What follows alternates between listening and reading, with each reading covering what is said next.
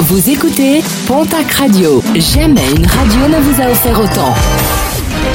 L'information locale à 9h, c'est sur Pontac Radio. Bonjour Jean-Marc Courage Sénac.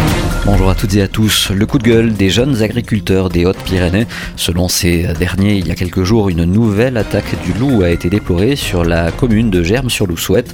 Une brebis a été tuée non loin des maisons d'habitation. Éleveurs et agriculteurs dénoncent l'inaction des pouvoirs publics face aux grands prédateurs et en appellent à une vraie prise de conscience pour sauvegarder le pastoralisme. Nouvelle journée de grogne ce jeudi en France et dans la région, une semaine après un premier mouvement de grève.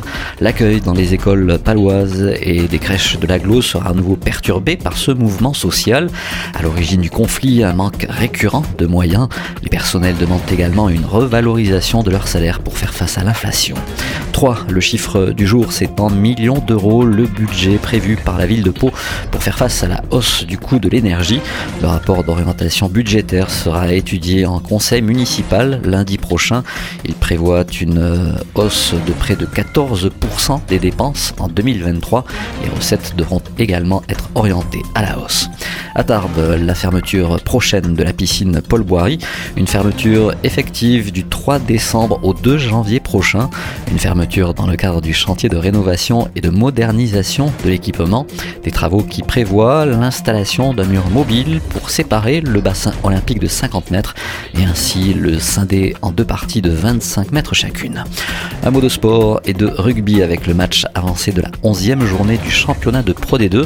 Un déplacement ce soir pour le stade Montois, Mont-de-Marsan qui affronte l'équipe de Provence Rugby. Coup d'envoi de la rencontre à 21h. Et puis la 39e édition du semi-marathon Tarbes-Lourdes, ce sera ce dimanche. Et il ne vous reste plus que quelques heures si vous souhaitez vous inscrire. Ce sera jusqu'à ce soir avant minuit via internet lourdes-tarbes.tarbes-pyrénées-athlétisme.com.